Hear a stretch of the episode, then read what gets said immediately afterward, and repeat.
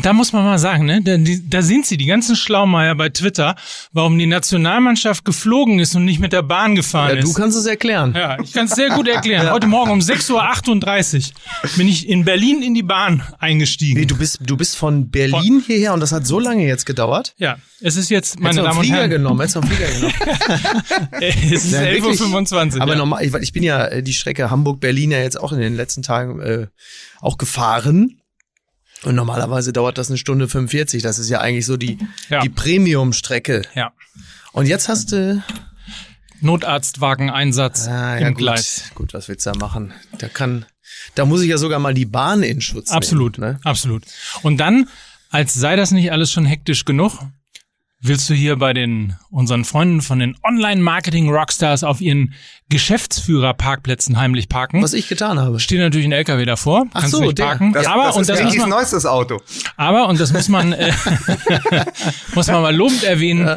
Unsere Freunde vom Elbgold haben mich dann in der Ladezone sogar parken Ach, lassen. wirklich? Ja. Oh, das ist aber sehr lieb. Grüße Ja. und Shoutout ans Ja. Elbgold. Ja, Geil ist, dass du außer Atem bist, als wärst du von Berlin nach Hamburg gelaufen. das Ja. ist richtig. Ja, das, das, das, das waren jetzt die Treppen. Das ist ja hier nicht ebenerdig. Das kommt ja jetzt demnächst. Das kommt ja jetzt demnächst. Also die, die OMRs auf Betreiben von Mike Nöcker äh, haben sie jetzt gesagt, wir brauchen jetzt äh, auch ebenerdig ein Studio, weil also barrierefreies Podcasten wird ja immer wichtiger. Und das, aber Lukas hat recht. Also das Auto, was da parkte, dieser LKW, das meint nur so, "Uh, uh, also der Akte, uh, I bought myself a truck.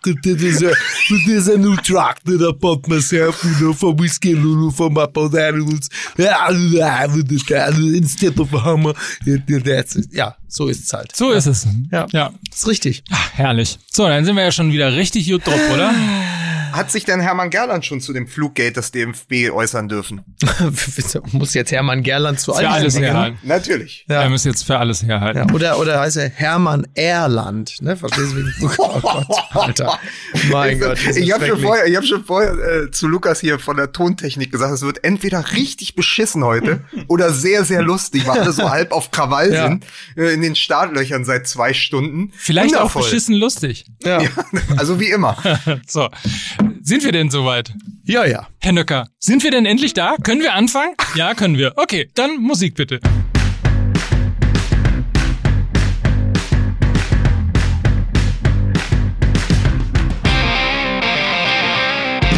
Das kann ja heiter werden. Hier ist Mickey Weisenherz. Das kann ja heiter werden. Alter, das ist, ich grüße Sie ganz herzlich und diese Anmoderation, die Sie gerade gehört haben, die kommt natürlich von dem Peter Frankenfeld der modernen deutschen Podcast-Szene, Mike Nöcker. Vielen Dank. Ich habe auch mein kariertes Sakko angezogen. Ja. Äh, und äh, wen haben wir denn noch? Wen begrüßen wir denn noch? Den Max Schautzer unter den Ah. Podcastern. Hier ist Lukas Vogelsang. Liebe Leute, ich muss euch sagen, ich bleibe. Ich habe mich entschieden zu bleiben, denn die andere Option wäre gewesen, gegen MML vor Gericht zu ziehen. Aber das ist der Podcast meines Lebens. Ich habe ihm seit Jahren viel zu verdanken. So. so. Ja. Ja, Lukas Ich bleib. Vogelsang. Was habe ja. ich denn ja. jetzt wieder verpasst? ja, Messi. Ach so. Messi, es ist doch eine, mein so. Gott, es ist ein Fußball-Podcast. ja. MML, der Podcast, den ich liebe. Ich Verstehst fand du? so absurd, ehrlicherweise, dass ich mir das Statement gar nicht mehr angeguckt habe, weil ich es wirklich albern fand. Ja, also er hat ja gesagt, er will den Club, den er liebt oder dem, der ihm alles bedeutet, nicht vor den Kadi zerren. Äh, das äh, mag ein Teil seiner Persönlichkeit, mag das wirklich auch denken. Aber, Cardi B? Von, Nee, Cardi ist ja dieses neue Nachwuchstalent. aber man kriegt jetzt hier auch gar keinen Satz mehr voneinander, Nein. ne? ohne dass jetzt irgendein Wortspiel kommt. Das kann ja, das kann ja heiter werden. Naja, auf jeden Fall. ähm, das ist ja sicherlich auch vielleicht irgendwo in seiner Persönlichkeit ist auch dieses Gefühl verankert, aber äh, viel stärker äh, ist natürlich auch einfach die Tatsache im Raum, dass du halt aus diesem Scheißvertrag nicht rauskommst. Und 700 Millionen will halt einfach keiner zahlen. Noch nicht Komisch. mal, noch nicht mal Katar. Und die wären ja die ersten gewesen, die wahrscheinlich gesagt hätten, so bei 300, wenn die Möglichkeit gewesen wäre für 350, dann hätten sie gesagt, dann gönnen wir uns diesen Aufschlag. Apropos Aufschlag, schöne Grüße an Novak Djokovic. Ähm, ja. ja.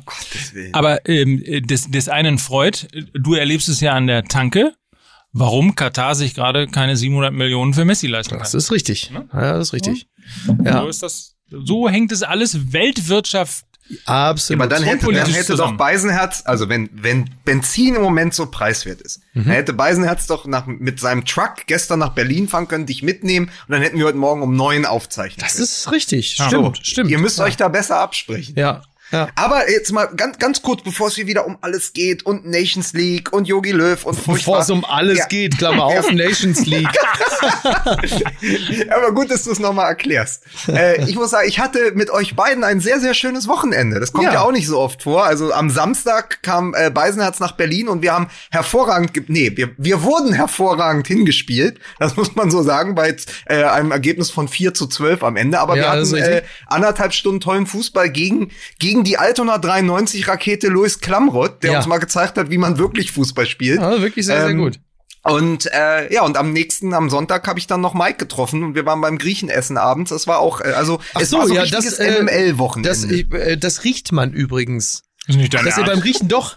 Will- Das ist wirklich, nicht dein nein, Ernst. wirklich doch. Es ist ein ganz starkes Plädoyer für die Maskenpflicht, was hier gerade in unserer Kabine Oh, abgeht. oh, ähm, so eine Unverschämtheit. ja, ist ja nicht schlimm. Es Das ist ja, ich habe ja nicht, ich doch habe ja nicht, ich, ja, doch, das, doch, das stimmt. Wirklich? Ja. das ist die alte Geschichte. Axel Roos, Kaiserslautern, wurde mal gefragt. Ach Gott, ja. Wel äh, alte Geschichte, glaube ich, schon zweimal erzählt, aber welcher seiner ehemaligen Gegenspieler denn wirklich ein guter Koch gewesen sein muss? Und da hat er gesagt, der Mehmet Scholl, der roch immer so nach Knoblauch. Wahnsinn, ey. Ähm, ja, übrigens an dieser Stelle wegen Axel Roos, wir haben ja letzte Woche haben wir das Buch Turbo ja äh, schon mal, war doch letzte Woche, da haben wir es beworben. war äh, ne? War's vor zwei Wochen. vor aber zwei die Zeit Wochen. fließt ineinander. Ach krass, ja, guck mal, Ja, siehst ja. du. Naja, jetzt bin ich auf jeden Fall fast durch, ähm, auch mit dem Buch. Und äh, super, großer Spaß, ganz, ganz toll. Also nochmal äh, ganz große Empfehlung.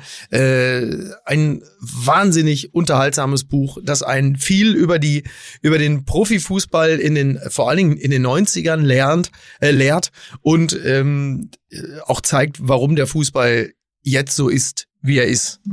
Ganz toll. Macht Ich, Spaß. ich, durfte, ich durfte ja letzte Woche, weil dann die Premiere war in Berlin, auch Andy Buck persönlich kennenlernen. Ja. Was echt ein schönes Aufeinandertreffen war. Er hat eine, er hat ein, ist ein herausragender Erzähler. Also Johannes Ehrmann hat ihn Mhm. interviewt auf der Bühne. Es war keine richtige Lesung und Andy Buck hat nochmal erzählt. Und für mich die schönste Szene war, weil die uns so wunderbar hineinführt in das heutige Thema. Er wurde dann irgendwann auf Yogi Löw angesprochen, den er ja in Stuttgart als Trainer hatte. Mhm. 1997 sind sie gemeinsam DFB-Pokalsieger geworden.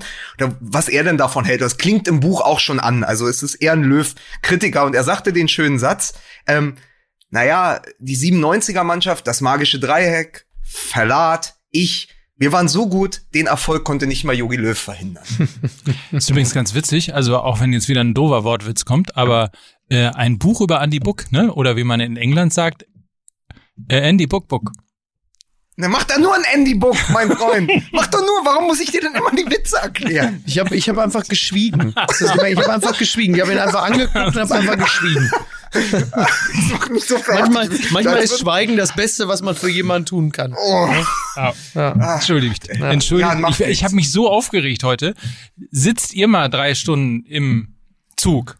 Das Und- ist schon häufiger geschehen. Glaub Ja, aber mir. hast du, hast du all deine Moderatorenfähigkeiten in der Bahn gelassen? Ja. Ich habe dir doch jetzt schon wirklich den Ball auf den 5 Meter, in den 5 Meter Raum gelegt. Du musst doch nur noch einschieben.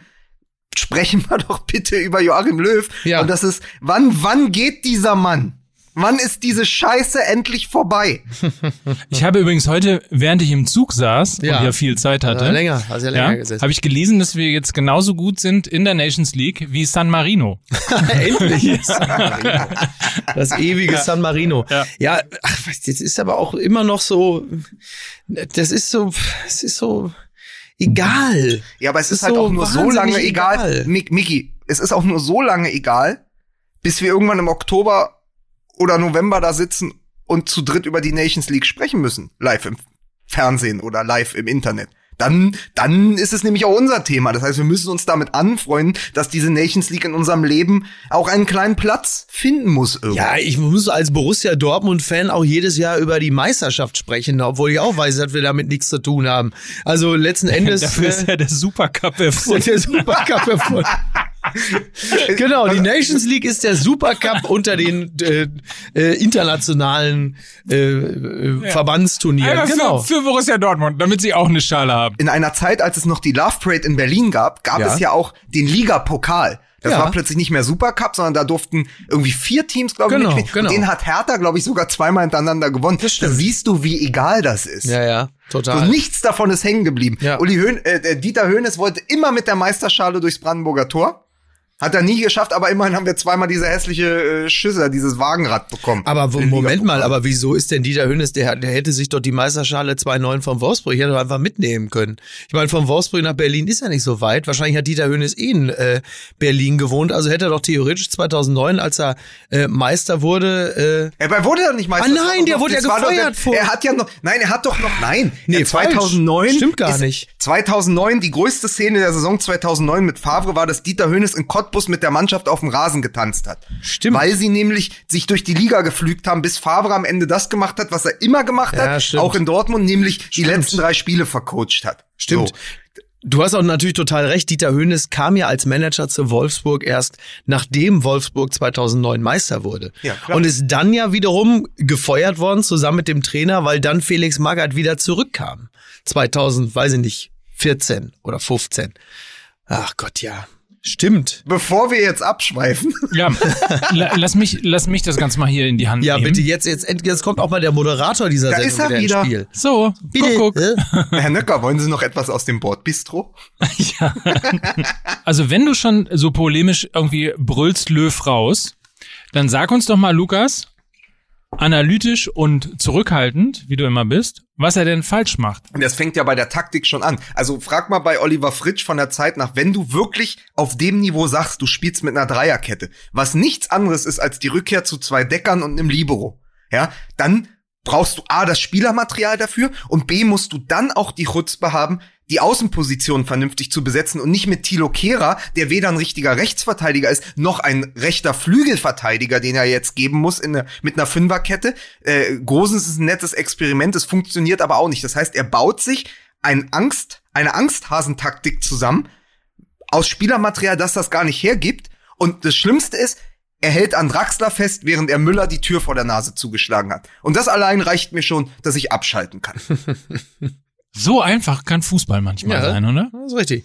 Ja. Also das ist mir das Einzige, was jetzt nach diesen beiden Spielen gegen Spanien und Schweiz, was mir aufgefallen ist. Wenn du, du spielst diese Dreierkette, dann brauchst du ja zwei sehr offensive Außenläufer. Nämlich, Beispiel Eintracht Frankfurt, Da Costa rechts, Kostic links. Das sind Idealtypen für diese Position. Dann kannst du es auch spielen. Anderes Beispiel, Borussia Dortmund. Guerrero links, Hakimi rechts. Dann funktioniert das, weil die natürlich in der Vorwärtsbewegung eigentlich die Flügelstürmer geben müssen, weil dann die eigentlichen Außen ja ins Zentrum rücken müssen. Das kannst du aber mit Thilo Kehrer, der gelernter Innenverteidiger ist, nicht spielen. Und auch Halstenberg, Gosens, Schulz sind alle nicht die Idealbesetzung. Mit denen kannst du eine sehr gute Viererkette spielen, aber dann mach das doch auch. Dann hast du nämlich einen Mittelfeldspieler mehr. So, was übrigens auch Toni Kroos später im Konkurrenzkampf intern mit Josua Kimmich gut tun könnte. Spiel doch dafür mit zwei Sechsern, anstatt es so diese, diese, diese Alibi-Fünferkette da hinten mit dem, mit dem Libero äh, Niklas Süle. Ich finde das furchtbar. Das ist, das ist Steinzeitfußball. Ja, ja. Ja, Wir können ja kurz erwähnen, dass ja ein paar Spieler äh, vom FC Bayern fehlen. Ne? Also möglicherweise sehe meinst jetzt Müller, ne? Aber ey, du kannst doch wirklich, du kannst doch wirklich nicht hingehen und sagen, die Tür für Müller ist zu. Und dann sagst du plötzlich, ja, dann lass ich vorne in dem, in dem Dreiersturm, lass ich Julian Draxler, der seit dem Confed Cup Sieg 2017 war das, ne? 2017. Auch ja. nichts mehr gerissen hat, der Ersatzspieler ist bei Paris, sagst du, auf den setze ich jetzt, da gucke ich mir mal an, wie der sich, wie der sich jetzt entwickelt. Ja, sorry, ey, dann kannst du aber wirklich mit Thomas Müller ins Turnier gehen, hast du wenigstens vorne noch jemanden, der das, der das, der die Mannschaft von innen heraus coacht. Ja, aber jetzt ist es auch natürlich gerade auch so eine Phase, in der es, es wie gesagt, dieses, dieses, was ich meinte, es ist alles so egal. Das, äh, ja, man probiert jetzt was aus, aber ich weiß auch nicht, ob, auf, wie, wie insgesamt so die Motivation da ist. Klar will Jogi Löw will natürlich jetzt auch was ausprobieren, Gosens ausprobieren, auch mit Kehrer es versuchen, um dann schon mal perspektivisch da irgendwelche Optionen auszuloten. Aber es fehlt ja insgesamt auch total der Zug, so dieses Gefühl, so dass Ja klar, deswegen haben das um was. Flugzeug genommen. Richtig, ja. Ähm, das, das Gefühl ist ja, liegt da einfach so drüber. Du kannst auch niemandem irgendwie jetzt richtig das Ding verkaufen als äh, äh, wichtiges Spiel. Also es ist einfach so, die sind ja auch schon wieder kurz davor, in die Liga einzugreifen.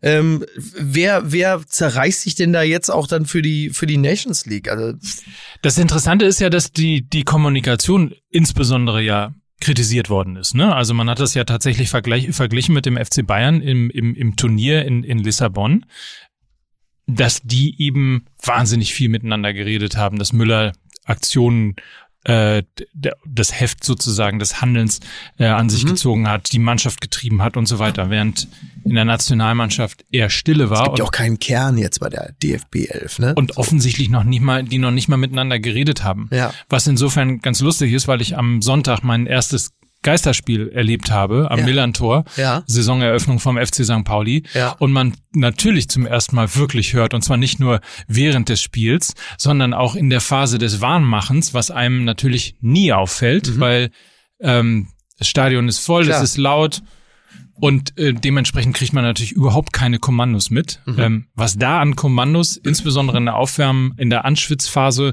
äh, kommt, ist echt, ist echt beeindruckend. Und von der Nationalmannschaft kam ja original gar nichts. Hm. Ja, ja. Ja. Ja, weil da natürlich auch nichts dahinter ist, weil ja. die alle keine, da ist kein Elan, da ist kein Zug, ne? Da ist auch kein, keine Motivation. Natürlich wollen die alle jetzt auch nicht total beschissen spielen. Aber wenn jeder so ein paar Prozent abgibt, weil sie glauben, ah, der andere wird vielleicht ein bisschen mehr geben, dann kommt am Ende halt auch nur sowas bei rum. So, was soll denn da auch mehr sein? Also, klar wird Jogi Löw wird eine Ansprache halten und wird sagen, hey, das ist die Schweiz, da müssen wir uns gut verkaufen und hey, vergesst nicht die Nations League. Aber schlussendlich dringt das, glaube ich, bis zu niemandem wirklich durch. Die, hey, das ist die, das, die Schweiz, da habt ihr alle eure Konten. Hier müsst, so. also hier müsst ihr euch zeigen. So. so. Ja, äh, wie willst du den Leuten das denn auch wirklich glauben machen, dass das jetzt ein wichtiges Spiel ist, in einem wichtigen Wettbewerb? Und das in der Phase kurz bevor die Liga wieder losgeht und alle fit und gesund sein wollen. Das ist leider immer wieder das Problem. Wenn es dann um nix geht, und ich behaupte immer noch, da geht's einfach um nix. So. Auf dem Papier ja, aber wenn du da in der Kabine sitzt, ähm, kann ich mir nicht vorstellen, dass das wirklich durchdringt zu den Spielern, dass die sagen, ja, stimmt, der hat recht. Nations League gegen die Schweiz, da zerreiß ich mich. Wie soll das denn passieren? Wie soll denn das gehen? Naja, so. Spanien hat's getan in den letzten 10 Minuten oder 15 Minuten. Es waren ja sechs Minuten Nachspielzeit. Ja, ja. Spanien hat gepresst, die haben gedrückt, ja. die sind auf den Ausgleich gegangen, die wollten es. Und das konntest du deutlich sehen, ähm, dass die offensichtlich das Spiel ernster genommen hat, kann ja äh, sein. haben als, als, als, als wir. Ja, das schrieb doch einer unserer Hörer auch auf Twitter irgendwie. Einmal, ich würde mir wünschen, dass Löw einmal so progressiv coacht wie Hansi Flick. Mhm. Gerade in der Endphase und dann nicht plötzlich mit geführt sechs Innenverteidigern und zwei defensiven Mittelfeldspielern probiert die letzten 20 Minuten gegen Spanien irgendwie über die Zeit zu retten. Ja. Also das ist ja auch das völlig falsche Signal. Und ich bin komplett bei Mickey, der sagt, mir ist das egal, aber ich glaube, Jogi Löw ist es auch egal, wie du sagst, wenn du, wenn du das oder sagen wir mal anders, ihm ist es vielleicht nicht egal, aber er weiß, dass er es auch für Experimente nutzen kann. Das ist ja dann immer, das, das ist ja so sozusagen die Ansprache nach draußen an die Presse und an die Öffentlichkeit zu sagen, wir experimentieren jetzt, Ergebnisse sind egal. Ja, aber dann muss ich es mir halt auch nicht angucken. Wenn ich dann eine Mannschaft sehe, die sagt, pass auf, wir versuchen die ersten 60 Minuten, das war ja die Maßgabe ja. äh, von Yogi Löw, die ersten 60 Minuten spielen wir Mann gegen Mann Deckung auf dem ganzen Spielfeld, um ja. mal zu gucken, wie das funktioniert. So, dann guckst du dir das an und es ist furchtbar ja. Äh, in, in den ersten 60 Minuten gegen die Schweiz passiert das Gleiche. Die spielen 10 gegen 10 Mann-Deckung. So, und dann sagt er, ja, aber das ist ein Experiment mit Hinblick auf die Europameisterschaft nächstes Jahr, weil da müssen dann die Abläufe stimmen. Ja, super. Ja gut, aber dann muss ich mir auch bis zur Europameisterschaft nichts mehr angucken. ja, das ist allerdings richtig. Übrigens, was die Spanier angeht, äh, da müsste man vielleicht im Detail nochmal schauen, äh, wie viele äh, Spieler jetzt alleine von Barcelona dabei gewesen sind. So, weil die, ich könnte mir durchaus vorstellen, dass die einfach grundsätzlich keinen Bock mehr haben, jetzt äh, nochmal irgendwie ein Spiel zu verlieren oder so. Dass da die Motivation so einfach eine andere ist. Ja, waren vielleicht vier oder was, ne? Also in der, Startauf also in der Startaufstellung glaube ich zwei. Ah, ja, ja Busquets ja. hat glaube ich nochmal gespielt. Ja. So genau weiß ich es auch nicht, aber ähm, was man sagen muss bei den Spaniern ist, Luis Enrique hat ja auch äh, getestet. Ja. Der hat ja auch, ich glaube, zwei, drei Debütanten dabei gehabt, ja. eine sehr junge spanische Mannschaft gehabt, zwei, drei Namen kannte ich gar nicht. Ja. Also ein bisschen auch viel von dieser sehr erfolgreichen U21 längst hochgezogen und so. Ähm, ja, aber das musst du wenn du zu Hause 1 zu 0 führst gegen Spanien, natürlich kannst du sagen, es ist eine Testphase, es ist Experimentieren unter Ja. Wettkampfbedingungen, aber trotzdem, du weißt ja auch, es geht ja nicht nur um die Abläufe auf dem Platz, sondern auch die medialen Abläufe. Das Zusammenspiel mit dem nicht vorhandenen Publikum, was aber zumindest irgendwie vorm Fernseher sitzt und sagt, ich möchte noch ein Gefühl haben zu dieser Nationalmannschaft. Also äh, ich glaube, der Sammer des Volkes hat das ganz gut zusammengefasst. Der sagte, schon wieder war dieses, die- war dieses Gefühl am Sonntagabend, ach, Deutschland spielt ja. Hm. Ja, Also ja. man hat es gar nicht mehr, man hat es gar nicht mehr drauf und sagt, ach, ich freue mich, die Nationalmannschaft spielt, sondern es ist eher lästig und es wird natürlich immer lästiger und egaler, wenn man merkt, ob man da jetzt zuschaut oder nicht, ist, ist vollkommen Wumpe. Ja, ja. Ja, wenn der, wenn der Fußball, der da gespielt wird, dann auch noch so unattraktiv ist. Ähm, Tatort hat übrigens mit äh, 8, Komma irgendwas Millionen gegen das Spiel, Deutschlandspiel 6, Komma irgendwas Millionen Einschaltquote gewonnen. okay. Genau, und bei dem Deutschlandspiel war aber der Zuschauer das Opfer. Schön. So. Und wer, war der, muss aber- wer war der Täter? Ja, So. ja Jogi Löw Ja, natürlich. natürlich, ey. Der, der, der, Ja. der, der wäre doch in so einem Edgar Wallace-Film, wäre das doch irgendwie der Schlechter mit dem Haarhelm oder so. Ja, wobei man sagen muss, dass so eine Gesichtsmaske Jogi Löw grundsätzlich erstmal, das ist gut für ihn. Das ist gut für ihn, weil, weil es hält ja einen doch so ein bisschen davon ab, sich andauernd an Mund und Nase zu fassen. Es ist erstmal nicht das Schlechteste. Aber hat er ja, hat er ja nach dem Abpfiff gegen Spanien dann wieder. Ja, also da kann ja auch nicht Hat er zumindest in, in, in, der, in der 97. Minute hat er den richtigen Riecher bewiesen. Aber lass mal inhaltlich ganz kurz, also was mich Ja. taktisch noch interessiert, ist, wer von euch ist denn, also A, wer von euch hat die ähm, Großdoku sich jetzt mal angeschaut? Die lief ja auf Arte, wo auch mein Freund, der Philosoph Wolfram Eilenberger vorkommt. Toni Kroos auf Arte, was für ein Satz. Ja, äh, wer, wer von euch ist denn Groß-Fan? Also wer sagt, ich schaue mir das gerne an? Weil ich bin, ich finde den ja relativ, also in der Außendarstellung sowieso extrem fad, ja, also immer hochgradig sympathisch, aber für mich belanglos als Fußballfan. Und ich finde die Art zu spielen, ähm, ist ja auch nicht Spektakelfußball. Also man merkt immer nur, wenn das groß auf dem Platz ist, wenn er wie im WM-Finale die entscheidenden Fehler macht. So, aber vorher ist er ja natürlich der Mann der tausend Pässe. Aber es ist jetzt nichts, was mich hinterm Ofen vorlockt, Toni Kroos. Und die Frage ist, wenn Kimmich, der ja nie wieder, also sehr ähnlich wie Lahm damals, der ja nie wieder zurück auf, auf rechts gehen wird, wenn dann Kimmich und ähm, Goretzka, die gerade zusammen mit Thiago vom Kicker in die Weltklasse gewählt wurden, auf, dem, auf der auf der 6, wenn die zurückkommen und du hast Gündogan auch noch, ist dann noch Platz für jemanden wie Toni Kroos? Das habe hab ich mich nach diesen beiden Spielen gefragt. Ja, ich glaube, äh, für Toni Kroos alleine aufgrund seiner internationalen Bedeutung äh, ist da mit Sicherheit noch Platz, wobei das ja manchmal ganz schnell geht. Also jetzt lass, Hat sich lass Thomas ein, Müller auch gedacht. ja, lass, lass, ja, lass es ein beschissenes Jahr mit Real sein, plötzlich irgendwie, da- dann, dann ist natürlich, das ist jetzt noch ja, fast ein ganzes Jahr Zeit bis zur EM, da kann sie ja wahnsinnig viel tun. Ähm, ich finde tatsächlich Toni Kroos auch nicht so wahnsinnig spektakulär als, äh, Wobei er wächst gerade für mich. Das, ich weiß aber nicht genau, ob er wächst, weil er jetzt so immer interessanter wird oder ob die Betrachtung von außen ähm, sich so sich so immer, ob das immer weiter hochschwappt, dass ich irgendwann denke, oh, vielleicht ist er doch viel spannender. Er wird jetzt so ein bisschen hochge, hochgeredet, so als Person. Ich meine, dieses, dieses trockene, äh, zurückgenommene, sachliche, das hat ja durchaus auch was. So. Und das Spiel von ihm ist nicht spektakulär, aber wahnsinnig effizient und klar, also. ähm, Aber es ist zum Beispiel mein Toni Kroos-Moment war immer, er war ja jetzt, glaube ich, mehrfach bei Late Night Berlin, bei Klaas eingeladen, als bester Freund von Klaas, Ja. was alles witzig war, aber das gucke ich mir zwei Minuten an, und dann werden ein paar Interviewfragen und das ist immer alles so professionell Mhm. und so handsam, dass ich mir nach zwei Minuten mal denke, wieso, wo, wo bleibt Edin Hasanovic? Ja, So, wobei, das ist immer mein Gefühl ja, gewesen. ja, wobei Toni Kroos ist ja im Grunde genommen so der Anti-Müller, ne? So auch auf dem Feld irgendwie. Also er ist eher so zuverlässig und berechenbar und abseits des Feldes auch, während Thomas Müller ja jetzt im Grunde genommen, der ist ja, der ist ja, der wird ja langsam die Parodie seiner selbst. Thomas Müller hat ja irgendwann so, hat ja, so wie Assi-Toni, der hat dann irgendwann entdeckt, was die Leute lustig an ihm finden und äh, das wird dann so ein bisschen überprononciert. Und ähm, auch das kann einem so ein bisschen auf die Nüsse gehen. Ich habe jetzt übrigens eine Reklame gehört, Zu viel den Uli nachmachen. zum Beispiel, richtig, ja. Jetzt guckst du mich so an, als sollte das jetzt jeden Moment kommen, ne? Lass den Mann in Ruhe, Alter. Und ähm, ja, ich habe jetzt eine Reklame gehört, irgendwie bei Radio 1. Wo Äh, kommst äh, du denn aus welchem Jahrzehnt? Thomas Jetzt Müller-Höfner kommt ein jetzt. Karton. Thomas Müller-Höfner hat jetzt. Ich Nein, dachte, bei Alter, Möbelhöfner? Bei Möbel, Thomas Müller-Höfner hat jetzt, wo ich dachte, und dann natürlich mit ihm, mit seiner Stimme, Mensch, super, hier, kauft's bei Möbel-Höfner, super. Wo ich denke, Alter, also wie viel, was muss man denn vertraglich fixieren, dass man äh, nicht mehr das Gefühl hat, ich muss diese Reklame jetzt auch noch machen. Ich will nicht, ich würde von mir selber äh, nicht den Satz hören müssen, Mickey Beisenherz Höfnert jetzt. Und, und, und warum nicht XXX Lutz? Das kann man noch Der nicht mit dem roten oder mit dem roten Stuhl. Ja, ja. Ja. Ja, sehr, also Möbelstadt das- Wohnschau nicht Sehr, sehr, sehr seltsam, ja. Ja, Hönes äh, müssen wir natürlich noch drüber reden, dass er jetzt. Ja, oder Roller. Ja, so.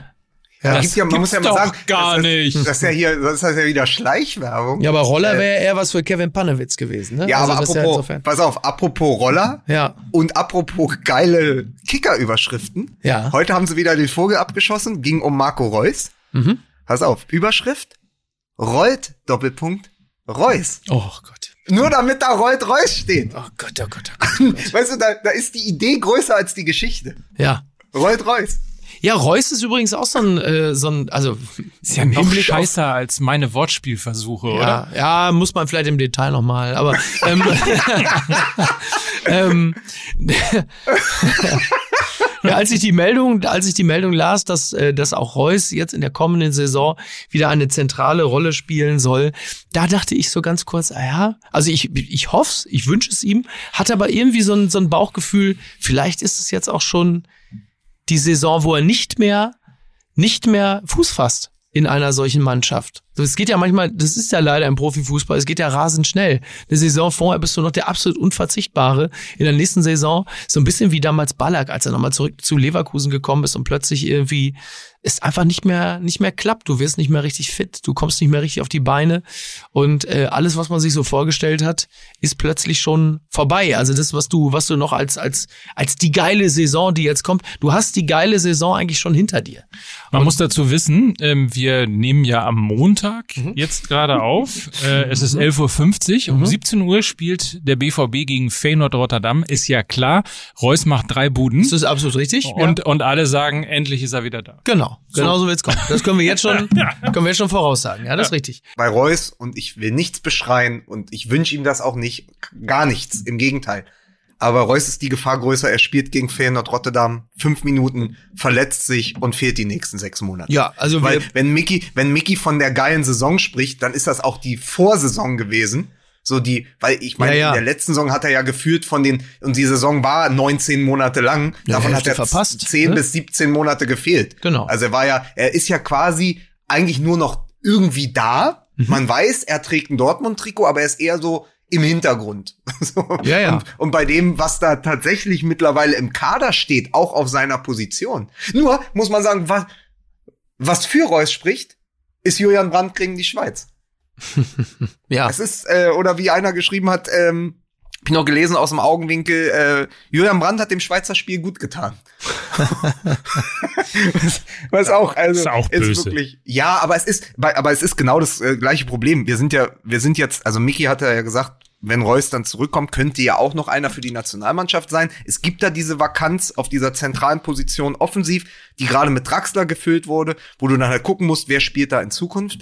Aber ähm, Julian Brandt, auch so einer. Riesenpotenzial, aber da heißt es hinter vorgehaltener Hand in Dortmund auch seit Monaten, mit so jemandem gewinnst du keine Meisterschaft. Der kann alles, Mhm. ist ein Risikospieler, ist eine Augenweide, wenn der mit einem One-Touch die, die Konter einleitet und ey, das zum Zungeschnalzen der Typ. die Beständigkeit, ne? Darum Ja, die halt. Beständigkeit und dann auch dieser Biss. Mhm. Eben dann da dieses, dieses, dieses irre Flackern in den Augen, was ich bei Kimmich in Lissabon gesehen habe. Der hätte sich, der hätte sich auch durch den Rasen in Lissabon gebuddelt zum Champions League Pokal. Ja, ja. So. Und, Ja. hätte, und er hätte alle anderen auf dem Weg weggefressen. Das Ja. habe ich bei Julian Brandt nicht. Ja. Ja, das irre Flackern, ja. Aber dann am Ende, jetzt noch mal trotzdem einmal abschließend, wenn Löw an dieser Blödsinnstaktik mit der Dreierkette festhält und vorne den Dreiersturm, der hoffentlich in der Zukunft sein wird, Nabri, Sané und Werner. Eventuell noch Harvards. Dann ist es sensationell gut besetzt. Dann hast du aber nur vier Positionen im Mittelfeld, wovon zwei im Moment Gosens und Kehra sind, weil sie diese Außenpositionen bekleiden. Dann hast du nur zwei zentrale Mittelfeldspieler. Und dafür bewerben sich Goretzka, Gündogan, Kimmich und Kroos. Und Ja. das, ey, vor der Wahl möchte ich selbst nicht stehen müssen. Weil da wäre für mich, wäre der erste, den ich da nicht ins Mittelfeld packe, Toni Kroos. Weil ich einen Gündogan immer noch irgendwie griffiger finde. Und du brauchst aber an seiner Seite eben einen mit dem irren, flackernden Blick, der die Bälle wegbeißt. Der irre flackernde Blick. Ja, ja, das hat der. Guck dir den. Es war so klar, dass irgendwann war klar, die Bayern gewinnen das, weil weil Kimmich sie dahin ge, der hat die dahin geschoben. Vorne Lewandowski, der hat gezogen und von hinten hat Kimmich geschoben. Die beiden haben haben den Zug ins Ziel gebracht. Das letzte Mal, dass es im deutschen Profifußball einen mit einem irre flackernden Blick gab, das war, nachdem Mario Basler einen Tag später bei Hoeneß äh, ins Büro musste wegen der Pizza-Affäre. da gab es auch den irre flackernden Blick und eine Anzeige. Ja. Ja, Und dann war er weg. ja. Ob Uli Hoeneß jetzt eigentlich über diese Pizza-Affäre dann in diesem Kulinarik-Podcast spricht? Geht es darum? Mit Kalmund zusammen, Ja, zufällig? ja. Kalmund, der ja Werner Hansch jetzt irgendwie mit Essen versorgt, habe ich nur gehört. Ja. Ja. Er braucht ja jetzt Ich nicht mehr so viel. Reiner unendlich dankbar. Geiler Titel für einen kulinarischen Podcast. Hackfressen. Wer auch immer da aufs Cover will, viel Spaß. Übrigens jetzt, wenn, wenn Rainer Kallmund einen ehemaligen Fußballkommentator mit äh, übergebliebenem Essen versorgt, sind das dann eigentlich die Taktiktafeln? Ne? Das, ist, das, ist, das sind die. Das war ein lupenreiner Lukas Vogel. Das war ein lupenreiner Vogelsang, ne? Ich freue mich auch. Ich Ja, mich. ja, da muss man auch erstmal sagen. Ja, man weiß es nicht genau. Ja. Also ich werde mir diesen Podcast mit Uli Hoeneß auf jeden Fall nochmal anhören. Komme dann nächste Woche nochmal darauf zurück, weil ich es noch nicht gehört habe. Ich gehe fest davon aus, äh, wenn ich alleine Höhne so Coco va und so, so Begriffe, da ist glaube ich noch einige so. Coco va, äh, bitte. Ist das ein französischer Papagei? Ja. Coco va und dann aber, äh, aber So. dann nicht mehr. So. Coco war, weil ist ja nicht mehr. Der Coco ist nicht mehr. Der Coco Achso, war. ich dachte an gehen. Ach so, ach so, nee, nee, nee, nee, der Coco war. Jetzt, sag, jetzt Ja. gebe ich es einmal zurück, Micky Beisenherz. Einmal. Ja. Und dann nie wieder. Du hast den Tod verdient. Ja. Für, für die Scheiße. Ich muss übrigens äh, nochmal sagen, dass dein Abgang aus dem letzten Ja. Podcast Ja. ist. Ich, ich habe ihn mir noch dreimal angehört. Er ist wirklich lustig. Was ein Ich Scheiß. Und- habe ihn, bei- ich hab ihn bei Ex-Hamster hochgeladen. Und dann, meinst, meinst du, Lukas, ich darf das vorlesen? Äh, wa, was denn? Die- Mit Krohl? Ja? Also wenn du, pass auf, Ja. äh, Mike, Ja. ähm, wenn du wärest du, wärest du ein Bildjournalist, würdest du nicht lange darüber nachdenken, ob du private Chatverläufe veröffentlichen würdest. Ich kenne ja den Inhalt. Ich sage ja.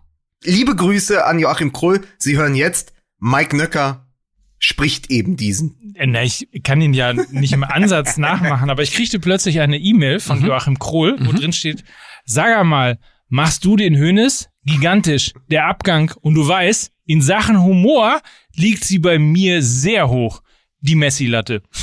So, darauf schrieb ich dann zurück. Warte, warte, warte. Darauf schrieb ich dann zurück. Ähm, danke, dass du mir das zutraust, aber Mickey macht den Hönes. Habe es gerade noch mal gehört. Wahnsinnig witzig, herzlich, der Typ von Aspekte. So. Der heißt Joe Schück, du Idiot! So, und dann schrieb er, gib mir mal seine Mail-Ad. Ihr seid komplett klasse. Beste Fußballsendung ever. JK. PS. Ich muss dir bei Gelegenheit mal Herrn Krause vorspielen. Herr Krause stand immer neben meinem Vater auf Westfalia, hatte ein Zentimeter Schuppen auf den Schultern, Rival im Winkel und sagte zum Beispiel bei ungenügendem Engagement eines Spielers, jetzt betrachte dich doch mal den sein Verhalten. Oder er befand, der Berti Fuchs ist ein Terry. Ein was? Ein Terry. Terry, ja? Ach, geil. Ah, aber, großartig. aber mit welcher Voraussicht dieser Mann wusste, dass Bertie Vogts der frühe John Terry war? Ja, stimmt. Also ist doch Irrsinnig. Stimmt, du hast recht, du hast total recht. Ja, Joachim Kroh, liebe Grüße an dieser Stelle und vielen Dank für das nette Kompliment. Glück auf solch. Ja, äh, Glück sagen. auf. Ja. Mir fällt dazu ein, wie war der Spruch am Samstag, als wir, als wir die Jungs da, die, die, die etwa 16-Jährigen vom Platz verscheucht haben? Was hätte man im Ruhrgebiet gesagt? Ach so, ja, naja, so, was gibt das denn, wenn's fertig ist? Sowas halt. ja. ja, ne? Oder, ja, ja, klar, das das ist, das ist typische Ruhrgebiet. Ich meine, Deutschland, Deutschland generell ist ja der, der Ort auf der Welt, wo nach fünf Minuten immer jemand kommt, um dir zu sagen, dass du da nicht sein kannst. Ist ja egal wo, ne? So, Ja. wenn du irgendwie versuchst, so in der Nähe eines Campingplatzes einfach zu parken, weil du auch an den Kanal willst. Hey, komm, hier, mein Freund, was gibt das denn, wenn es fertig ist? Das ist hier nur Parken für Campingplatzmitglieder, aber ganz flott, ne? Ob das, ob du wo bald weggefahren bist, sowas halt. Und So. das hätten wir eigentlich mit so einer Ruhrgebietsmentalität, hätten wir da die 16-Jährigen auf. Nur wahrscheinlich, wenn wir halt einfach übelst verprügelt Wobei ich habe heute zum ersten Mal auch einen Menschen gemaßregelt, was Ja. ich eigentlich nie mache. Einen Schaffner hast du wahrscheinlich, wie üblich. Wie so ein richtiger Nee. Deutscher hast du den Schaffner angeschrieben, Nee, weil die waren nicht. Lagerstraße, Ja, Kurve, auf, ja. dem, auf dem Weg, quasi eher auf dem Weg zur Messe, ich Mhm. zu OMR. Äh, ein sehr hässlicher Porsche Bo Boxster, Ja. darin ein sehr, man kann es einfach mal so sagen, sehr hässlicher Mann. Ja, bis jetzt ist das ja alles normal. Eine Hässlicher. Porsche Boxster, ne? so, Hässlicher Mann. So, äh, die, die Farbe geht so ins Rot, fast ins, ins äh, Lila, vielleicht sogar Scheiße. rosa, ich weiß es nicht genau. Scheiße. Und was macht dieser Vollhonk? Ja. Schmeißt eine Dose Energy Drink aus seinem offenen echt? Cabrio. Wirklich? Wirklich. so, wo ich echt dachte, Das gibt's ja Alter, ja, Ja. Was ein Assi. Ja, aber wirklich. Also, Hast du direkt die Red Bullen gerufen? Ja, und hast du dann, hast du ihm dann gesagt, ja, mal, Freund. gehupt natürlich. Ja, ja, ich konnte ja nicht mehr Ja, ja. Aber was Schnelleres ist- was Auto eine- als was ich. Aber was für ein Assi. Ja, wirklich, war großartig. Also da stimmt ja wirklich alles. Auch, Ja. also ist ja wie auch, auch wie aus so einem Peter Torwart-Film, so ein, so, ein, so ein Antagonist, wo du sagst, auch mit der Farbe, Porsche Boxster äh, ins Lila rein, eine Dose Energy Monster, eine Dose Monster Energy aus der Karre schmeißt. Eigentlich, eigentlich gehört dem Mann ja schon fast wieder ein Orden. So für dieses Verhalten. Du? Ja, weil es so, weil es so, so, so eine Art von Karikatur erlebst du ja fast gar nicht mehr. Toll, bin Wahnsinn. begeistert. Wahnsinn. Ja, wirklich. So, Kai Havertz Ja, ist oh ja. der teuerste deutsche Spieler. Und zwar mit Abstand. Ja. Wer ist der zweiteuerste? Timo Werner? Ich weiß gar nicht. Könnte sogar hinkommen, ne? Sané?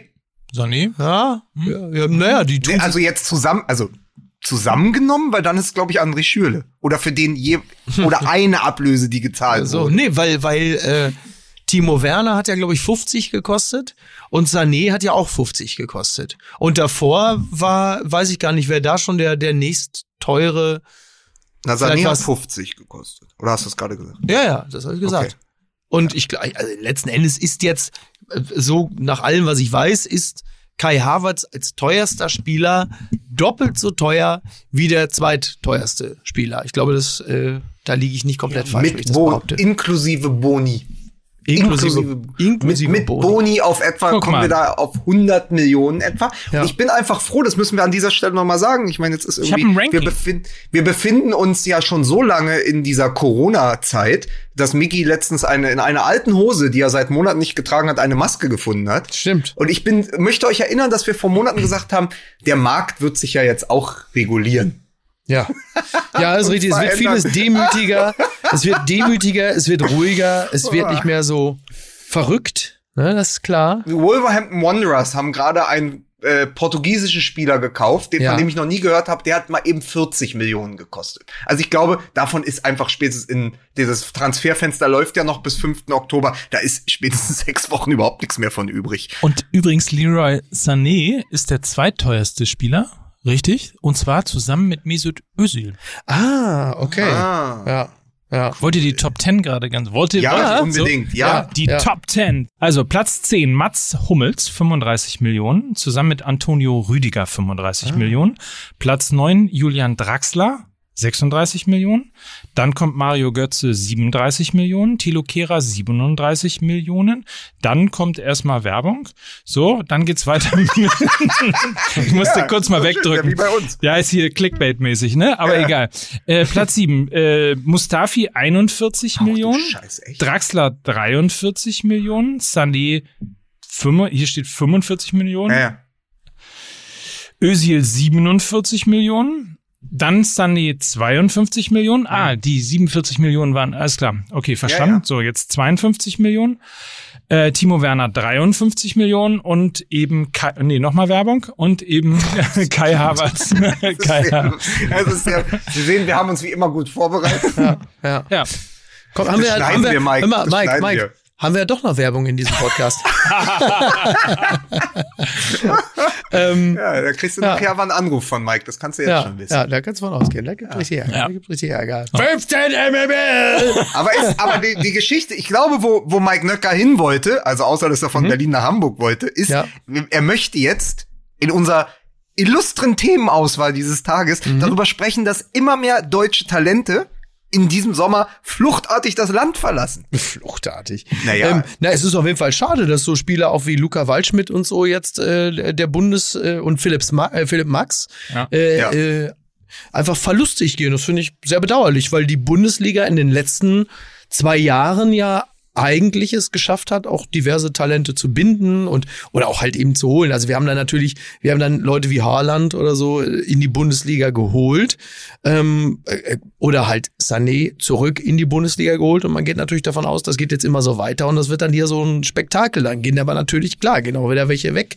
Die Frage ist jetzt, macht uns das jetzt als Deutsche stolz, so wie früher, als die Deutschen nach Italien gegangen sind, dass man jetzt sagt, endlich sind wir wieder der Exportschlager Deutschland. Also, das ist die Frage, ne? Ist das jetzt gut? Ist das jetzt mäßig?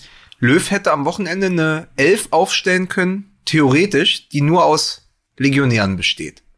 Und Ja. ich glaube, das ist am Ende Fluch und Segen zugleich, weil es natürlich ist ein Gütesiegel für die Bundesliga, Ja. dass solche Spieler hier ausgebildet werden. Andererseits ist es auch ein Schlag ins Gesicht für die Bundesliga, wenn nämlich dann die Spieler nicht, also Werner und Havertz zu Chelsea außer Frage, sofort. Aber wenn die Spieler dann eben nicht in der Liga verbleiben und in der Nahrungskette nach oben rücken und zu Gladbach oder Ja. Dortmund oder auch in dem Fall Leipzig oder so gehen, sondern wenn sie dann bei so, naja, stand jetzt eher so Ja, Mittelklasse-Clubs in England wie Leeds. oder so. Naja, also Eindhoven ist natürlich in Holland eine Marke. Leeds ist gerade aufgestiegen. Das ist ein interessantes Projekt. Sehr interessantes äh, Projekt, Benfica, ja. Benfica, Benfica spielt. Übrigens, natürlich ähm, müssen wir gleich noch sagen, bei Leeds einfach, weil die diesen bekloppten Trainer haben. Ja. Über den Guardiola ja sagt, das ist der beste Trainer der Welt. Ja, Gruschetski Aber- dreht ja auch schon seit, seit Monaten komplett frei. Ne?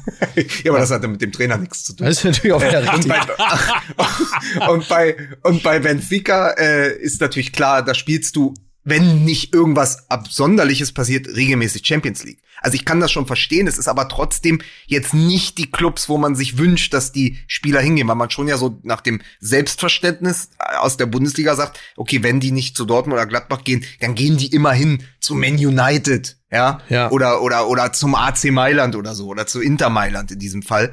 Äh, ja, aber äh, das sind einfach ja, ich weiß nicht, also für mich war das so gefühlt, warum, warum Leeds und warum Benfica? So, also das ist Ja. mir eine Nummer zu, eigentlich so, vielleicht ist es auch arrogant, aber eine Nummer zu klein für so einen Auslandswechsel. Also das ist so aus der Sicht der Bundesliga gesprochen. Ja, Leeds finde ich noch am ehesten irgendwie, na, weil, weil Premier League ähm, ist ja dann auch nochmal ein anderer Wettbewerb.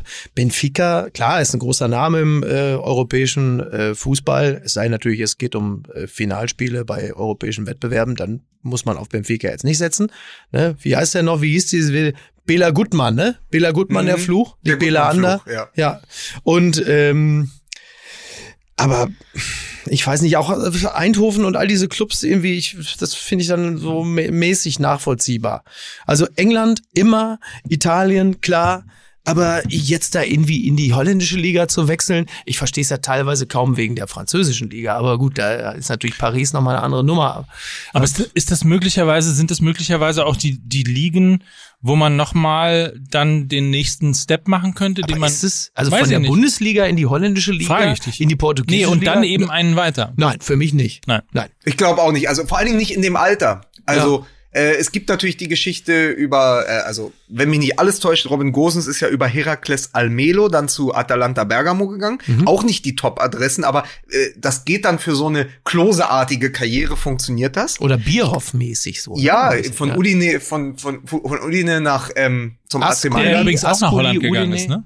Also Hä? Gosens ist ja auch nach Holland gegangen. Der ist Ja, sag ich ja, der ist ja von Almelo. Herakles, Ja. Almelo. Ja, Bin ich, es stimmt doch, oder? ja, ja.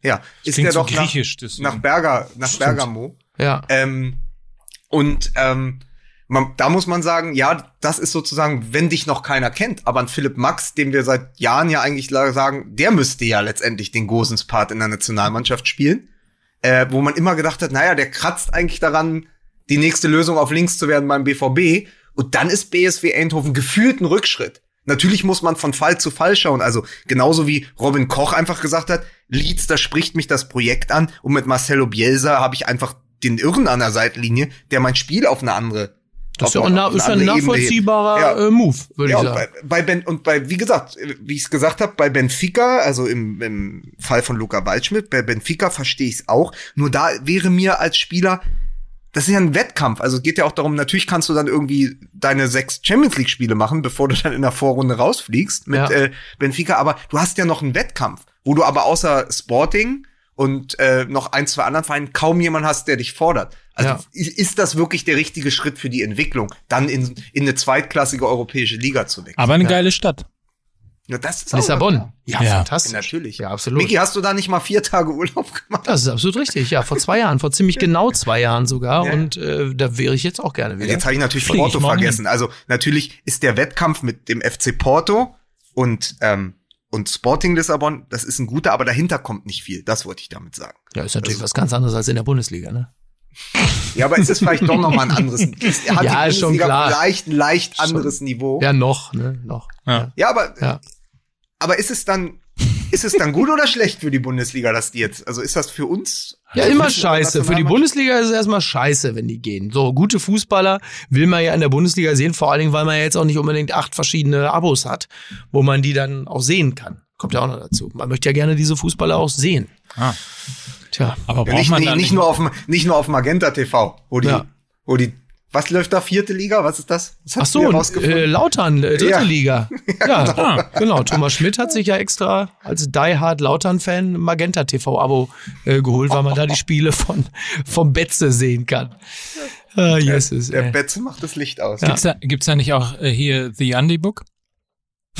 Alter. Ist besser jetzt gewesen, Lukas? Na ja, viel, nee, wirklich. Viel ja? besser. Ah, wirklich. Wirklich. Ja. Also ich merke, dass dein, ich merke, dass dein Englisch lernen mit äh, Peter Crouch erste Früchte trinkt. Sag mal, wann geht die Bundesliga eigentlich wieder los? Wann ist das? Wann ist, wann ist soweit? Also Nächste dieses Woche? Wochenende ist Pokal. Ja. Er hat überraschenderweise auch in dieser Saison seine, seine eigenen Gesetze. Absolut. Richtig? Ja, ah, geil. Ja. Richtig. Und danach geht die Bundesliga okay. los. Ähm, übrigens, der Pokal hat seine eigenen Gesetze. Das gilt wahrscheinlich in diesem Jahr sogar auch für den Infektionsschutz. Ne? Gibt es äh, äh, Stadien, die ihrerseits Publikum empfangen und andere Stadien nicht? Also ich habe nur gehört, weil ich Bundesliga ja. Bundesliga, ja, ist so, ne? Mhm. Ja. Das wäre jetzt, also ich hau ja jetzt gleich ab, weil ich jetzt gleich zur NTV muss, aber das wäre natürlich auch nochmal ein schönes Thema gewesen, über das wir hätten sprechen können. Stattdessen müssen wir über diese verpisste Nations League sprechen, was total uninteressant ist. Interessant finde ich ja ähm, das Thema, äh, welches Stadion hat Publikum und in welchem Stadion gibt es keins. Das ist ja schon eine spannende Form, denn natürlich ist es eine Wettbewerbsverzerrung. Es gibt ja Statistiken, die belegen, in den letzten Jahren hat immer rund um, ähm, also das Heimteam hat immer ungefähr 40 Prozent seiner Spiele gewonnen. Und äh, in diesem Jahr sind es nur 30 Prozent. Also in der in der Lockdown-Phase, wenn wir sie mal so nennen wollen, ähm, ist die Wahrscheinlichkeit auf einen Heimsieg äh, für das Team auf 30 Prozent gesunken. So, also ist es gibt es eine gibt es Zahlen, die belegen, dass es schon einen Unterschied macht, ob Zuschauer im Stadion sind oder nicht. Es sei denn, du bist beim FC Bayern, dann offensichtlich nicht. Und Trotz dieser Statistik sind die Bayern nicht in der Lage, eine Mannschaft aufzubieten, die in der Lage ist, Düren in der ersten Runde im Pokal rauszuschmeißen und muss deshalb richtig vier Wochen später Pokal spielen. Ja. Mhm. Genau, 15. Oktober, ne? Ja. Mhm. Ja. Hertha BSC mhm. darf im ersten Heimspiel gegen Eintracht Frankfurt, Stand jetzt, mit 4000 Zuschauern. Planen. Ja, wie Union, die haben ja jetzt gerade auch einen Test da, Genau, ich habe daraufhin Paul Keuter geschrieben, ob es eine Möglichkeit gibt, dass man dort zugegen sein kann, damit ich hier exklusiv berichten kann. Mhm. Er hat mir sehr freundlich zurückgeschrieben, nein. Und ähm, ich war aber dafür gestern, das möchte ich noch kurz erzählen, äh, dank äh, unseres gemeinsamen Freundes Kai Feldhaus, mhm. ähm, war ich gestern das erste Mal seitdem sich alles verändert hat, im Stadion. Ja. Mit tausend anderen. Ich war bei Tennis Borussia Ach, und habe mir äh, das Berlin Derby angeguckt. Mit Victoria Kevin Berlin zusammen. wie wahrscheinlich. Victoria Berlin gegen Tennis Borussia. Es waren 1000 Zuschauer da. Es ist 2 zu 1 für den Tabellenführer ausgegangen. Äh, TB ist, glaube ich, jetzt 15. oder so. Die sind ja Auf Aufsteiger in dieser, also spielen jetzt erst in der vierten Liga. Ich habe sie letztes Jahr noch in Neukölln in der fünften Liga gesehen, war auch nicht viel besser. Und aber es war mal wieder das Stadiongefühl. Und ich habe gemerkt, wie mir das gefehlt hat. Es mhm. gab Stadionwurst, es gab Bierchen, ja. wir, wir saßen noch am Vereinsheim und so. Das, das ist schon etwas, Das, das ist ja das am Ende. Klingt alles so ein bisschen nach der Horrorvision von Karl Lauterbach, was du da gerade beschrieben hast. Ja, ne? aber das war, aber es war möglich Wurst, und die Leute hatten. zusammensitzen am Vereinsheim. Ne? Da sitzt er auch morgen wieder bei Lanz damit. Und dann habe ich so gemerkt, natürlich geht's auch immer um das Spiel. Aber es geht auch um diese Momente. Einfach klar. wieder da sein, auf der Tribüne. Das das hat mir echt gefehlt. Und das, Ja. da gehe ich mittlerweile als Hertha-Fan ins Mommsen-Stadion, um mal wieder Stadionatmosphäre zu spüren. Es ist auch komisch. Also es ist ja jetzt, weil ich ja jetzt quasi das Gegenteil ähm, miterlebt habe, also nochmal ein Geisterspiel mitzubekommen, ist einfach total absurd. Ja, also es ist so absurd, äh, absurder geht's nicht. Auf der anderen Seite ist natürlich die große Frage, warum muss es unterschiedliche Ansätze geben? Also macht das föderale System jetzt auch noch den Fußball kaputt, Ja, ich- nachdem also- es die Bildung Ist, ist, und die Digitalisierung Ja, geschafft ja, hat? Die, das, das, die Bildung war vorher schon kaputt, aber aus meiner Warte ist das mit dem föderalen System schon nicht ganz so sinnlos, denn wenn du andere Inzidenzen in Sachsen hast als in NRW, gibt es ja auch erstmal, also nur, nur erstmal auf dem Papier keinen Grund, warum man dann nicht sagen soll, ja, lass doch halt einfach einen gewissen Prozentsatz an Leuten wieder ins Stadion. Interessanter wird's ja sowieso erstmal, wie kommen die da rein? Wie stehen die da vor? Und so, das ist ja der zentrale Punkt. Wenn die erstmal drin sind mit Abstand, unter freiem Himmel, dann ist das ja erstmal soweit wirklich okay. Ähm, die Frage ist halt immer äh, der Transport. Aber ja, wenn es halt so ist, wenn die Fallzahlen in äh, Thüringen, in Sachsen, Sachsen-Anhalt total gering sind, dann ist es auch nachvollziehbar, dass die sagen, warum sollen wir die Leute nicht ins Stadion lassen? Es ist ja ein Wirtschaftsfaktor. Es ist auch ein, ein, ein, ein Entlüftungsventil für die Gesellschaft. Also warum das nicht machen? Und wenn in NRW oder in Bayern die Fallzahlen anders sind, ja, dann ist das halt blöd für NRW und Bayern. Aber solange es jetzt keinen extremen Bevölkerungsaustausch gibt, also das heißt, dass jetzt nicht irgendwie äh, Tausende aus Bayern äh, nach Leipzig fahren, um da RB Leipzig zu sehen und oder umgekehrt, sehe ich das jetzt aus meiner totalen Laiensicht erstmal vergleichsweise unproblematisch. Dass das unfair ist und dass es zu einer gewissen Wettbewerbsverzerrung führt, das ist auch richtig. Aber das ist halt so. Ich meine, die finanziellen Möglichkeiten ähm, führen auch immer zu einer Wettbewerbsverzerrung, wenn du eine Region hast, die einfach strukturschwach ist. Also Bremen wird es aus wirtschaftlicher Sicht auch als Wettbewerbsverzerrung empfinden, dass in Stuttgart oder in, in München andere infrastrukturelle Bedingungen da sind, äh, was das Leiten eines Wirtschaftsunternehmens angeht. Da auch das ist Wettbewerbsverzerrung und man kann es, glaube ich, in diesem Falle so einfach runterbrechen und sagen, das ist jetzt einfach mal Pech für euch.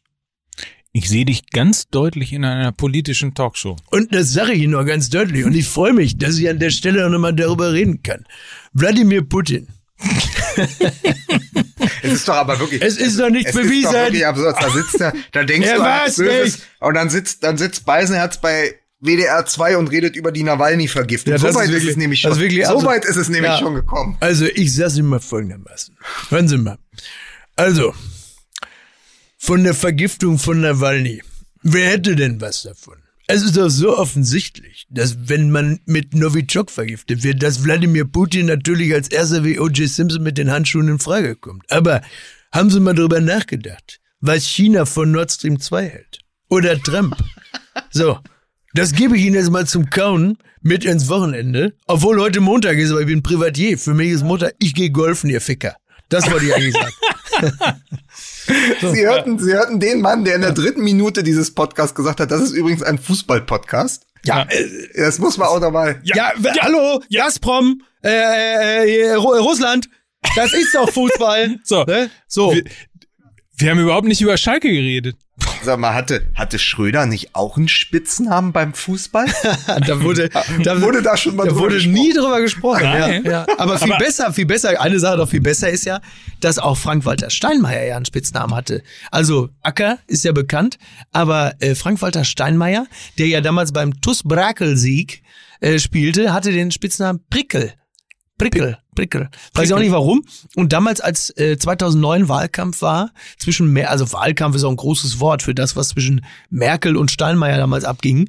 Und dann haben sie ja versucht, so äh, Steinmeier so ein bisschen sich so zusammenzuschrödern. Dass dann Steinmeier plötzlich auch mal schwitzende Reden hielt und so, ich lass mich nicht hier, der, der klang ja auch dann wie Schröder damals. Ja. Na, auf jeden Fall. Das stimmt. Und dann haben sie haben sie den Trainer, den alten Trainer von Steinmeier beim TuS Brakel-Sieg, haben sie ihn getroffen und haben den interviewt, weil es ging dann so um die Führungsrolle von Steinmeier, Kanzler, Kanzler, ist er Kanzlermaterial und der Trainer, ja, der Frank Walter, der war hier bei uns. Übrigens war jetzt nicht Müntefering, war nicht der Trainer, aber, aber der Frank Walter, Wirklich, das ist wirklich Frank was Walter- wir hier durchgehen lassen. der ey. Frank Walter, der, war, der war damals hier bei uns im Mittelfeld. Das war, ja, der mal später, der da jetzt groß. Hätte hier keiner gedacht. Aber hat der Kicker die naheliegende Überschrift gemacht, das Wahldebrakel? Oh Gott. Das ist, das ist ja wichtig. Aber ich muss sagen, ich muss sagen, es ist auch erlaubt abzuschweifen, um vom Fußball direkt ins Politische zu gleiten. Ja, ja. In, in einem Jahr 2020, Ja. in dem Waldemar Hartmann Politexperte geworden Das ist richtig. So. Also dann ist Berater alles auch, ne? möglich. Ja. Berater. Polit Politikberater. Dann kann Mike Nöcker auch Feuilleton-Chef der FAZ werden. Jetzt ist alles möglich, ja. Ja. Ja. So ist es. So, ich wollte ich eine. Sache, ich weiß, aber ich wollte eine Sache noch sagen. Ach so, der äh, David Wagner hat heute die leeren Taschen gezeigt. Wir Ja. können also damit äh, rechnen, dass es keine Neuverpflichtung mehr beim FC Schalke gibt. Also es ist wirklich leider alles sehr, sehr bitter, muss Ja. man mal sagen. Aber wollen wir noch, wollen wir noch kurz Nein. darüber reden, wie die Schalker einen ganz normalen Transfer in einen absoluten PR-Coup umgedeutet haben? Ach so, ja, das finde ich schon Also interessant. Ibisevic, Ja. der sein Grundgehalt jetzt auch noch gespendet hat, ja. der sozusagen, der kommt umsonst nach Schalke. Gelsenkirchen ist das neue Kalkutta. Es ist so. Ne? Also er spendet das Grundgehalt. Es Ja. ist wirklich, er spielt quasi auf dem Papier, das in die Öffentlichkeit wird für Nüsse. Wenn man aber jetzt, wenn man jetzt beachtet, dass er eine siebenstellige Signing-Fee bekommen hat und mit Tor, Punkt und äh, sonstigen Prämien wahrscheinlich auf zweieinhalb Millionen kommen kann, ist das schon geil, das so in die Öffentlichkeit zu stellen und das so umzuwidmen. Also riesen Ja, PR-Sieg ist für doch Schalke toll. 04. Ja, das ist doch wirklich toll. Dass Super. er jetzt im Grunde genommen der so als so eine Art äh, Erntehelfer, da so als, als fußballerischer Erntehelfer äh, da nach Gelsenkirchen kommt. Ja. Toll. Aber das ist, das ist doch wirklich so, wenn du sagst, der kommt hier quasi für umsonst. Ja, das ist so, als wenn Ja, als ist doch genauso. Ja, Tönnies hat's doch auch gemacht. Tönnies kommt als Retter äh, zum FC Schalke und kassiert aber immer ordentlich äh, Kreditprozente. Ne? Auch, also das scheint nach wie vor scheint der FC Schalke immer noch sich ganz gut zu eignen, um sich, äh, sag mal, bevölkerungswirksam äh, immer noch ganz gut zu bedienen. Das ist doch schön, dass du gewisse, dass gewisse Werte beim FC Schalke nicht so schnell verloren gehen. Meinst du ein bisschen Geld, Geldeintreibermäßig? Ja, so ein bisschen halt, ne? Schutzgeld. richtig. Äh, Trainiert der Domenico Tedesco nicht auch in Kasso Moskau jetzt? So, Ja. mir reicht's. Ich hau ab. So, Schluss. Reicht ja auch. Wir schaffen nicht mal mehr eine Stunde. Haben wir nicht? Nö. Was? Aber Beisenherz schafft ja auch auf dem Platz keine Stunde. Haben wir nicht mal eine Stunde heute geschafft? Nein, aber es ist Nee. okay. Knappe Stunde. Reicht doch wohl auch, ey, für das, was da thematisch ist. Ne? Ich muss los, ich, hab, ich muss NTV. Ich, hab, ich wär doch, wir wären doch schon um 10 Uhr hier gewesen. Ich habe ich hab äh, richtig Druck. So. Richtig Druck? Ich habe richtig Druck. Ich hatte mich schon gewundert, warum du so entspannt bist. Ich schrieb dann irgendwie, äh, zehn wird nichts, äh, Viertel nach zehn, ja, weil ich, weil ich versuche, an mir zu arbeiten. halb elf, Aber hier- ich wurde hier- nicht beschimpft. Das hat Favre übrigens aber auch zu Götze gesagt, ne? Jegliche Handreichung von mir in Sachen Menschlichkeit, Verständnis, äh, äh, äh, Milde wird ja von euch ja direkt zertrampelt. Da will, will man mal einfach mal nett und freundlich sein und gibt sich, gibt sich, äh, äh, ne? So, Ja. und jetzt heißt es schon wieder, oh, jetzt geht da noch nicht mal eine Stunde, stimmt auch gar nicht. Wir haben eine Stunde gemacht. Das ist doch genau eine Stunde. Oder soll ich mich jetzt um fünf Minuten hinstellen, irgendwas erzählen? Eine Stunde voll zu machen. Das würdest du ja nie machen. Ja, so, bitte, eben, genau. Wiedersehen. Ich finde es immer schön, wenn der Polit-Talker Mickey Beisenherz zu Gast ist bei uns in, unserem Podcast, Ja, Mike. ja. Aber muss man auch sagen, das ist übrigens das, was Favre auch zu Götze gesagt hat. Zehn wird nichts. Viertel nach zehn. Ja. wenigstens, wenigstens halb elf. Nein, Micky ist der Mario. Karl Lauterbach äh, von, vom Der Fußball. Karl Lauerbach ist er. Der- Ist der Karl Lauerbach von Fußball MML. So. Ja, äh, war gar nicht so scheiße, wie ich dachte. Jetzt können sie auch bei dir rum anfangen rumzubohren. Ja, tun sie ja die ganze Zeit, aber ihr hört's nicht. Ich find's großartig. Ja. Also, Das in diesem ist mal, Sinne, Wie gut dieses rote Mikrofon ist. wir melden uns wieder nach dem DFB-Pokalwochenende. Die Saison geht wieder los. Hurra. Habt eine gute Woche. Hertha gegen Braunschweig. Ich habe jetzt schon steife Nippel. Duisburg gegen Dortmund. Noch nicht schlecht. So. Tschüss jetzt. Tschüss, Mike. Tschüss, Lukas. Tschüss, alle. Kommst du jetzt zurück nach Berlin? Ich hole dich um 17 Uhr ab am Bahnhof. Okay. Ciao. Tschüss. Dieser Podcast wird produziert von Podstars bei OMR.